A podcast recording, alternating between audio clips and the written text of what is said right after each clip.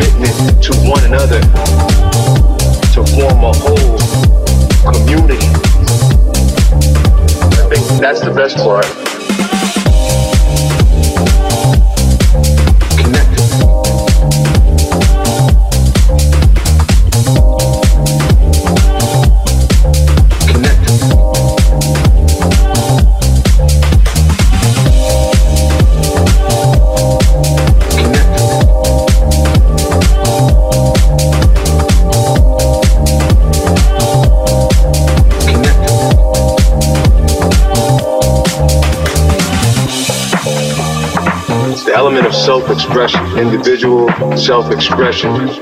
It's an individual self-expression and uniqueness that connects us. So we get connected through each one. Like say if we were all dancing to, a song, we like we would dance differently, but we're connected.